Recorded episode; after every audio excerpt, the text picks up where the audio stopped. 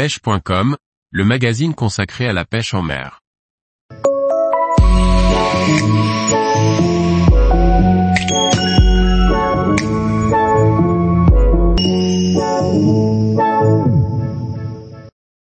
La grande roussette, un petit requin inoffensif présent sur nos côtes.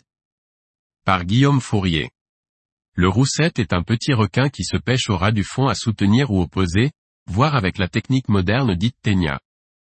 Siliorinus stellaris, Scopoli, 1786. Appartenant à la famille des requins, la grande roussette est en réalité de taille moyenne, soit un mètre environ. Le corps de la roussette est parsemé de grosses taches noires. Son dos est de couleur sable tandis que le ventre est blanchâtre. Son nez arrondi possède des ouvertures nasales très visibles. Les yeux sont ovales.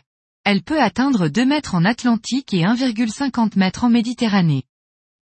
On trouve la roussette partout en France, aussi bien en mer du Nord, en Manche, en Atlantique et en Méditerranée. Ce poisson se situe souvent près des roches, têtes et plateaux, sur les ridens de sable ainsi que les fonds plats sableux et, ou gravillonneux. La roussette apprécie un morceau de poisson gras posé sur le fond. La chair de maquereau ou la sardine semble être les appâts les plus attractifs. On les ligature de fil élastique fin pour une meilleure tenue à l'hameçon.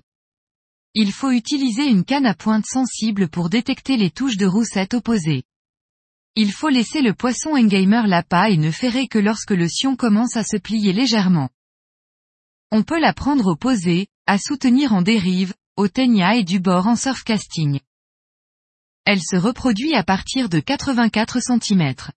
Comme chez les autres requins, les bébés roussettes naissent autonomes, ils mesurent ici 10 cm.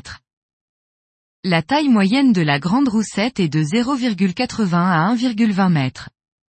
Le record du monde est de 5,285 kg.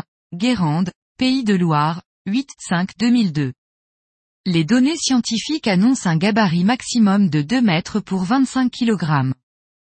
Les roussettes englobent 15 espèces du genre Siliorinus, Blainville, 1816, dont deux présentent sur nos côtes, la petite et la grande roussette.